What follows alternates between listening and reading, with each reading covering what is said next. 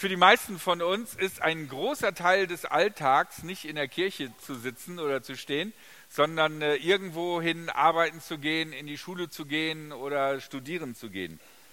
Und von daher also die Frage, wie sieht es eigentlich aus, sozusagen in unserem Berufsleben, was für eine Rolle hat Gott da oder hat Gott da überhaupt Platz?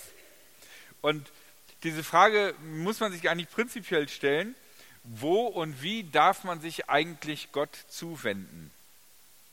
Was muss man machen, was muss man tun, was muss vorher passieren, dass es angemessen und richtig ist, äh, sich an Gott zu wenden? Ich meine, du kannst ja auch nicht bei deinem Chef einfach reinstürmen oder bei deiner Chefin. Ich habe mal in so einer Firma gearbeitet, irgendwie, da haben wir so Netzwerke gelegt in, in, in, ähm, in, in irgendwelchen Büros und äh, da war eine Steckdose, wo nur die Kabel rausstanden, weil nachdem wir die Netzwerke reingelegt hatten, sollte auch die Steckdose drauf. Und, und einer von, von unseren Elektrikern hat dann, äh, wollte dann einfach äh, da dieses Kabel ein bisschen beiseite geben und hat voll einen gewischt gekriegt. Weil die, obwohl das Kabel da offen raushing, äh, äh, die Sicherung nicht rausgenommen haben. Und das war so einer, der manchmal sich tierisch aufregen konnte. Und da hat er sich tierisch aufgeregt und musste jetzt irgendeinen zum Anscheißen finden. Und er ist einfach in das nächste Zimmer reingegangen und das war, das sah aus quasi wie das Vorzimmer äh, einer äh, Sekretärin, Assistentin oder wie man das nennt oder Assistent. Und dahinter war ein, ein Riesenraum mit, mit, Ledersofa und, und einem richtig schönen großen Schreibtisch und da saß ein älterer Herr. Und er einfach reingestürmt und hat den erstmal richtig zu Sau gemacht. Wir haben da keinen Auftrag mehr gekriegt. Also man sollte nicht überall, egal äh, wie es ist, hingehen. Und von daher, wenn Gott Chef der ganzen Welt ist und, und, und, und allmächtig ist und so, was muss ich tun? Irgendwie, da, da, kann ich auch nicht einfach reinstürmen und sagen, hör mal, ich wollte dir schon immer mal sagen. Von daher also ist es gut, mal in die Bibel zu gucken und äh, man kann das ganz simpel machen, weil wir gucken einfach mal in die berühmteste aller Gottesbegegnungen, die man so findet im Alten Testament. Die, eine berühmte Begegnung zwischen Gott und Mensch. Da heißt es, Mose weidete die Schafe und Ziegen seines Schwiegervaters Jitro, des Priesters von Midian. Eines Tages trieb er das Vieh über die Steppe hinaus und kam zum Gottesberg Horeb. Dort erschien ihm der Engel des Herrn in einer Flamme, die aus einem Dornbusch emporschlug. Er schaute hin, da brannte der Dornbusch und verbrannte doch nicht. Mose sagte, ich will dorthin gehen und mir die außergewöhnliche Erscheinung ansehen. Warum verbrennt denn der Dornbusch nicht? Als der Herr sah, dass Mose näher kam, um sich das anzusehen, rief Gott ihm aus dem Dornbusch zu, Mose, Mose! Er antwortete, hier bin ich. Der Herr sagte, komm nicht näher heran. Leg deine Schuhe ab, denn der Ort, wo du stehst, ist heiliger Boden. Ja. Und damit komme ich zu meinem ersten Gedanken in dieser Predigt. Gott begegnet Mose bei der Arbeit. Während wir vielleicht sagen, ach so idyllisch mit so ein paar Schafen durch die Gegend laufen, das sieht ja schick aus. Äh, in der damaligen Zeit war das harte Arbeit. Und es gab ganz viele Leute, für die das der Broterwerb war, so auch für Mose. Und das waren auch nicht seine Schafe, sondern das waren die Schafe seines Schwiegervaters. Das heißt also, er hatte einen Chef, der ihm sagte, hier, guckst du, gehst du äh, und äh, sorgst dafür, dass die Schafe und Ziegen was zu fressen kriegen. Und hier bei der Arbeit, irgendwo ganz in der Fremde, da begegnet Gott Mose bei der Arbeit. Und er begegnet ihm nicht nur bei irgendeiner Arbeit, sondern wenn man das genauer interpretiert, er begegnet, äh, er arbeitet für einen Nichtgläubigen. Das heißt eigentlich sozusagen, in seiner Firma ist das keine fromme Firma, die Schaf- und Ziegenbetreuer GmbH für den Priester von Midian, sondern das ist eine ungläubige Firma. Aber ähm, für Mose war das kein großes Problem, weil der war ja schon fremde Kulturen und fremde Religionen gewohnt. Das heißt, der, der, wusste, dass es im alltäglichen Leben so sein kann, dass nicht alle fromm sind, dass nicht alle das gleiche glauben wie du, sondern dass man gucken muss, dass man da irgendwie gemeinsam was macht. Aber eine wichtige Sache, die diese Geschichte noch ein bisschen unterscheidet von dem, was ich euch eigentlich nahebringen will, ist, an diesem Ort, wo Gott ihm begegnet, dieser Ort ist heilig. Er ist Gott heilig und deswegen soll Mose auch die Schuhe ausziehen. Und das ist ein interessanter Aspekt, den wir überall im Alten Testament finden, dass dort, wo Gott Menschen begegnet, in besonderer Weise, dass diese Orte zu einem heiligen Ort gemacht erklärt werden. Weil die Menschen des Alten Testamentes so gedacht haben, dass da, wo Gott erscheint, da muss was Besonderes sein. Der läuft nicht einfach den ganzen Tag durch die Gegend, sondern wenn Gott irgendwo dir erscheint, ist es ein besonderer Ort. Und deswegen findet ihr an vielen Stellen in der Bibel, wo es so eine Gotteserscheinung gibt, auch dass gesagt wird, ja, das ist der so und so Ort und äh, da äh, beten die Israeliten bis an den heutigen Tag an. Also wenn ihr denkt, Jakob mit seiner äh, Leiter oder so, daraus wird ein besonderer Ort. Und hier auch der, der, Berg, von dem in der Einleitung heißt, dass es der Berg Gottes ist. Warum ist er der Berg Gottes? Weil Mose äh, dort diese Gottesbegegnung hat. hat. Aber prinzipiell erstmal, Mose arbeitet in einem ungläubigen Betrieb, ist gerade bei der Arbeit und dort in diese Situation hinein platzt Gott. Gott ist also ein Gott, der nicht nur in der Kirche begegnet, sondern auch in unserem Alltag, insbesondere bei unserer Arbeit. Die Idee, dass Gott überall ist, pflanzt sich durch das ganze Alte Testament hindurch und diese Idee können wir auch im Neuen Testament sehen. Allerdings gibt es einen besonderen Unterschied im Neuen Testament, die Orte, wo Jesus erschienen ist und was Besonderes gemacht ist, werden im Neuen Testament nicht als besondere heilige Orte gewertet. An keiner Stelle in irgendeinem der Testamente steht irgendwie, und deswegen ist der See Genezareth ein heiliger Ort. Oder äh, da hat Jesus das Abendmahl mit seinen Jüngern gefeiert, das ist ein heiliger Ort. Die christliche Tradition hat daraus gemacht, irgendwie, ah ja, das muss irgendwie, das muss ein besonderer Ort sein, wo Jesus dieses, jenes oder solches gemacht hat. Und die christliche Tradition hat das unter Umständen zu heiligen Orten äh, stilisiert. Aber vom Neuen Testament her werdet ihr keine Stelle finden, wo irgendwie gesagt wird, diese Stelle ist besonders, weil da Gott erschienen ist, weil den Menschen des Neuen Testamentes klar ist, Gott ist immer und überall da. Und die deutlichste Erzählung oder der deutlichste Bericht, der darauf hinweist und uns deutlich macht, dass es keinen Unterschied mehr gibt zwischen heiligen Orten, an denen Gott dir besonders begegnet, und profanen, weltlichen Orten, wo du Gott suchen kannst, aber er nicht wirklich da ist. Also er ist zwar noch da, aber äh, er ist gerade da nicht ansprechbar. Er ist quasi schlechter Empfang. Mit dem Handy kennt man das. Also gibt ne, Orte, wo du schlechten Gottesempfang hast ist äh, eine sehr kurze Stelle im Neuen Testament und sie kommt in verschiedenen Evangelien vor und ich zitiere es einfach mal aus dem Markus-Evangelium. Da heißt es im 15. Kapitel, Jesus schrie laut auf und starb. Da zerriss der Vorhang im Tempel von oben bis unten in zwei Teile. Der Tempel war für die Israeliten ein besonderer Ort, wo man sagen würde, dort ist Gottes Gegenwart so intensiv, da hast du super Empfang. Da äh, wirst du gleich zu Gott durchgestellt. Aber in diesem Tempel gab es einen noch besonderen, besonderen Raum, das war das Allerheiligste. Und dieses Allerheiligste war abgetrennt durch einen schweren großen Vorhang und da durfte niemand rein. Nur einmal im Jahr durfte da der Hohepriester rein. Ansonsten wurde dieser Raum nicht betreten als die Römer den Tempel erobert haben und sich gedacht haben, in dem Allerheiligsten, wo nie einer drin sein muss und wo die Israeliten ihren Gott haben, da muss, boah, wer weiß was drin sein, stürmen in den Tempel rein und stellen fest, der Raum ist leer. Weil du kannst Gott nicht durch irgendeine Götterstatue darstellen, weder aus Gold, noch aus Edelstein, noch aus Zement, noch aus irgendwas. Deswegen ist der Raum konsequenterweise leer. Und die Evangelien berichten, dass dieser Vorhang, der sozusagen das Allerheiligste, den Ort, wo Gott am meisten konzentriertesten da ist, dass der zerrissen wird. Und das ist das Zeichen, es gibt keinen Unterschied mehr zwischen hier und da. Gott hat sozusagen einen Empfang, der ist komplett. Komplette Deckung, wo immer du hingehst. Selbst wenn du im Schwarzwald irgendwo bist, äh, in einem tiefen Tal, du hast die komplette Gottesdeckung. Oder ja, stellt euch irgendeinen Ort vor. Und das meine ich wirklich und wichtig. Gott ist überall mit dir. Und es gibt keinen Ritus, kein irgendwas, keinen Schnickschnack, der dich noch näher an Gott bringt, als du schon bist. Denn das Entscheidende ist, nicht was wir tun und wo wir sind, sondern dass Jesus Christus gestorben ist für uns. Dass er auferstanden ist für uns.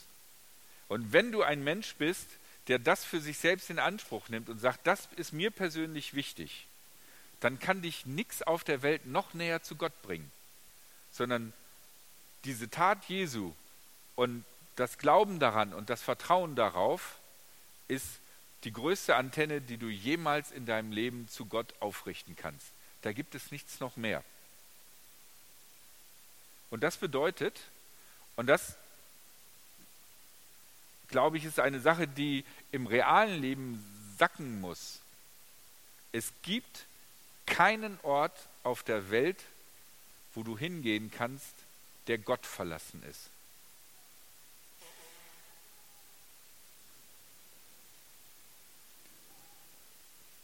Auch nicht das Klo. Da kannst du beten. 100% Empfang. Es gibt viele Klos im Keller, keinen Empfang, aber da bist du. Die Müllkippe. Was weiß ich, an was immer du für Orte denkst. Oder Orte, wo du gedacht hast, äh, das ist aber Gott verlassen. Es ist nicht Gott verlassen.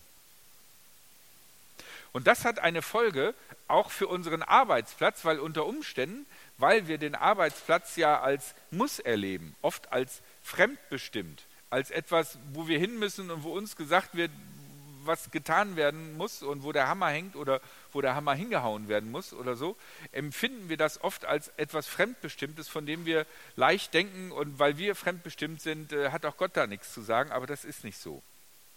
Und deswegen ist es wichtig, dass wir auch unser Christsein am Arbeitsplatz leben. Und deswegen heißt das Thema dieses Gottesdienstes christliche Werte am Arbeitsplatz. Das klingt anstrengend und nach Moralapostel. Ich meine, weißt du, so als Christen mal schnell Klugscheißer sein. Ja, das darf man aber nicht machen als Christ oder so. Ne? Sie sind doch in der evangelischen Kirche Chef.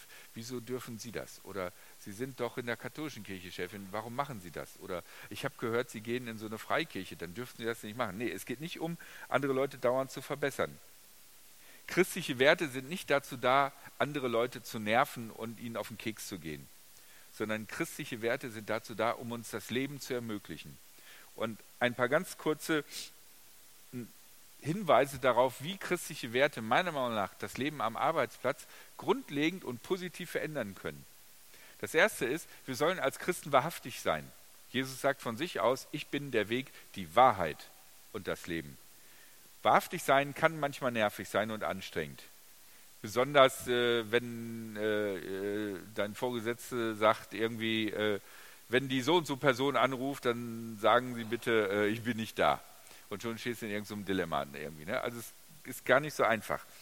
Aber ich glaube, auf Dauer ist es für, für, für das Zusammenleben von Menschen und meiner Meinung nach auch für unsere Wirtschaft gut, wenn Zusagen zuverlässig sind. Wenn du dich auf die Zusagen deiner Lieferanten verlassen kannst. Wenn du dich auf die Zusagen der Qualität dessen, was du gekauft hast, verlassen kannst. Und es untergräbt unser Zusammenleben, wenn man sich auf diese Sachen nicht verlassen kann. Und im günstigen Fall ist es nur nervig, aber es ist auch unter Umständen unangenehm. Von daher glaube ich, ist unsere gesamte Arbeitswelt letzten Endes davon abhängig, dass es eine Wahrhaftigkeit da drin gibt. Und die ist notwendig, damit die Wirtschaft überhaupt sinnvoll funktioniert. Das Zweite, wir sollen Menschen lieben wie uns selbst. Das bedeutet, es soll um uns herum, durch uns, keine Verleumdungen und kein Mobbing geben. Wie viele Dinge laufen in Geschäftsbereichen, in, in, in alltäglichen Geschäftsbereichen ab, die ja vielleicht gar nicht direkt Mobbing sind, aber wo Leute ausgeschlossen worden werden, wo Leute äh, über, über Leute schlecht geredet wird, wo, wo Leute klein gemacht werden. Manchmal auch ganz bewusst, äh, weil es Spaß macht, jemanden unter sich zu haben, den man mal klein machen kann oder so. Ähm, das geht nach christlichem Verständnis, geht das nicht. Liebe deinen Nächsten wie dich selbst. Kein gesunder Mensch würde sagen, mobb mich. Von daher also, ähm, das soll nicht sein. Wir sollen das nicht tun. Und es ist unsere Aufgabe, zu, zu Leuten zu stehen, denen so etwas geschieht. Wenn es das nicht gibt, wenn es keine üble Nachrede gibt, wenn es kein Mobbing gibt, wie positiv wäre die Situation in manchen Betrieben? Vergebungskultur. Wir sind als Christen dafür bekannt, dass wir vergeben.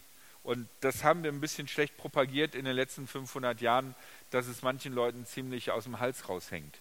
Aber wir brauchen in unserem Zusammenleben eine Vergebungskultur, weil wir alle machen Fehler. Wir alle machen dumme Sachen. Das ist so. Und wir müssen damit umgehen.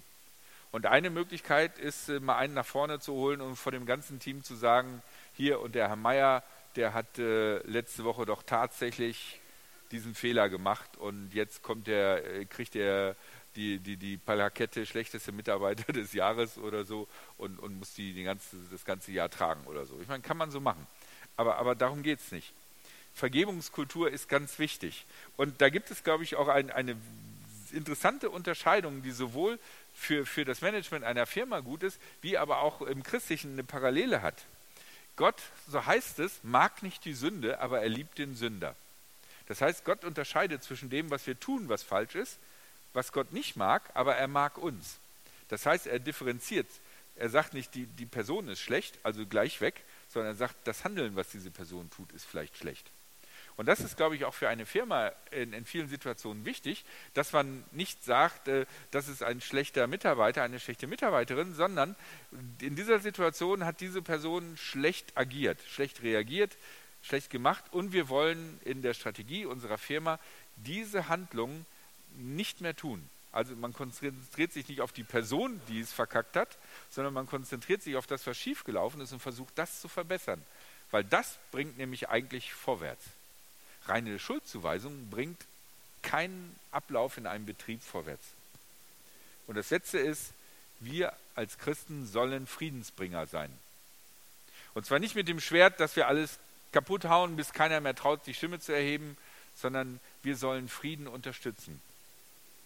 Und ähm, ich glaube, auch da gibt es viele Firmen, wo sich die eine Abteilung gegen die andere blockiert, weil, äh, ja, weil, weil es da Gründe gibt, Fäden gibt, von denen man schon gar nicht genau weiß, warum. Aber das passiert irgendwie und, und da geht eine Menge Leerlauf. Da gibt es eine Menge Leerlauf. Okay, das ist die Idee, warum meiner Meinung nach christliche Werte ähm, in Betrieben in unserer Arbeit einen Sinn machen und nicht einfach nur irgendwie die Klugscheißerei von einer Person ist, die sonntags in den Gottesdienst läuft, sondern wirklich auf das Betriebsklima und auf die Effektivität eines Betriebes einen positiven Einfluss hat. Mein letzter Gedanke, den habe ich mal überschrieben, meine Arbeit hat auf alle Fälle einen Sinn. Manchmal gibt es ja Arbeiten, da kann man sich ja fragen, warum mache ich das eigentlich? Es gibt äh, Berufe, in denen die Sinnfrage schon reingeflochten ist oder so und die Bedeutung schwanger daherkommen. Es gibt andere Berufe, äh, ja, das macht man halt, weil man Geld verdient. Ne? Es gibt Berufe, da sagen Leute, oh, das ist aber interessant, das ist für sie bestimmt bereichernd, dieser Beruf. Und es gibt Berufe, da fragt man nicht nach, äh, ja, und wie geht es dir da so, sondern da denkt man sich, naja, okay, ich meine, halt. Aber es kann ja auch in sinnvollen Berufen passieren, dass du die Sinnlosigkeit empfindest. Ne, das kommt noch dazu. Also man ist ja, glaube ich, nirgendwo sicher. Wichtig ist, wenn wir als Christen zu unserer Arbeit gehen, dann bringen wir die Gegenwart Gottes in diese Arbeit hinein. Durch uns, weil Gott ist bei uns. Nicht als Schlachtruf, Gott ist mit uns, macht sie nieder, sondern die Gegenwart Gottes ist bei uns. Und auch wenn wir die Regeln und die Situation an unserem Arbeitsplatz nicht äh, bestimmen können, ist es doch so, dass wo immer wir sind, wir ein Stück des Klimas mitbestimmen. Wenn einer über einen anderen einen fiesen Witz sagt, haben wir die Entscheidung, ob wir machen oder ob wir es ignorieren oder durch unseren Gesichtsausdruck zeigen, irgendwie, äh, ja, so witzig war das nicht. Es ist unsere Entscheidung. Wir können Dinge verändern. Vielleicht nur ganz winzig, aber wir können einen Impuls setzen. Und dieser Impuls ist wichtig, weil die Person, über die alle gerade gelacht haben, wird wahrgenommen haben, wer nicht über sie gelacht hat. Wird wahrnehmen, ich bin nicht der totale Waldschrat, alle lachen über mich, sondern wird wahrgenommen haben, es gibt Blödmänner, die lachen über mich, aber ich bin nicht für alle lächerlich. Ich habe eine Person gesehen, die hat nicht über mich gelacht. Das tut mir gut und wenn ich heute Abend nach Hause gehe, weiß ich, ich bin nicht der totale Loser. Macht das Sinn, sowas zu tun? Leute so zu unterstützen? Von daher, was immer wir für eine Arbeit tun, wo immer wir arbeiten, wie immer das auch aussieht, unsere Arbeit hat einen Sinn, weil wir das Reich Gottes repräsentieren und die Idee Gottes in all diese Bereiche bringen. Und weil wir an der einen oder anderen Stelle, vielleicht für den Rest der Welt unsichtbar, etwas verändern können. Kannst du natürlich nicht mit angeben und sagen, boah, ich bin voller Christ, ey, ich habe neulich über einen dummen Witz nicht gelacht. Da kannst du kein Buch drüber schreiben. Ne? Das ist so. Aber denk daran, die kleinen Dinge, die kleinen Dinge sind manchmal sehr wichtig. Und unsere ganze Welt ist zusammengehäkelt aus lauter kleinen Dingen. Und die großen Dinge bestehen auch aus kleinen Dingen. Von daher, wenn wir in den kleinen Dingen den Mut haben, etwas zu tun, dann ändert das meiner Meinung nach auch langfristig die großen Dinge. Von daher also, was immer ihr arbeitet, wo immer ihr gerade seid, ob ihr euch gerade in der UB abödet oder so und äh, oder, oder, oder, was weiß ich, oder, oder, irgendetwas macht, was ihr schon immer tausendmal machen musstet. Es ist ähm, entscheidend die Perspektive, die wir da haben. Wir werden nachher wird die Luise das noch ein bisschen erklären. Wir wollen die Fürbitte auf eine besondere Art und Weise gestalten. Da wird die Luise noch ein bisschen erklären, wie man das in das Leben das Arbeitsleben wirklich mit hineinbringen kann, was so ein erster Schritt sein kann. Aber das erstmal. Also, es gibt keinen Raum, an dem Gott nicht ist.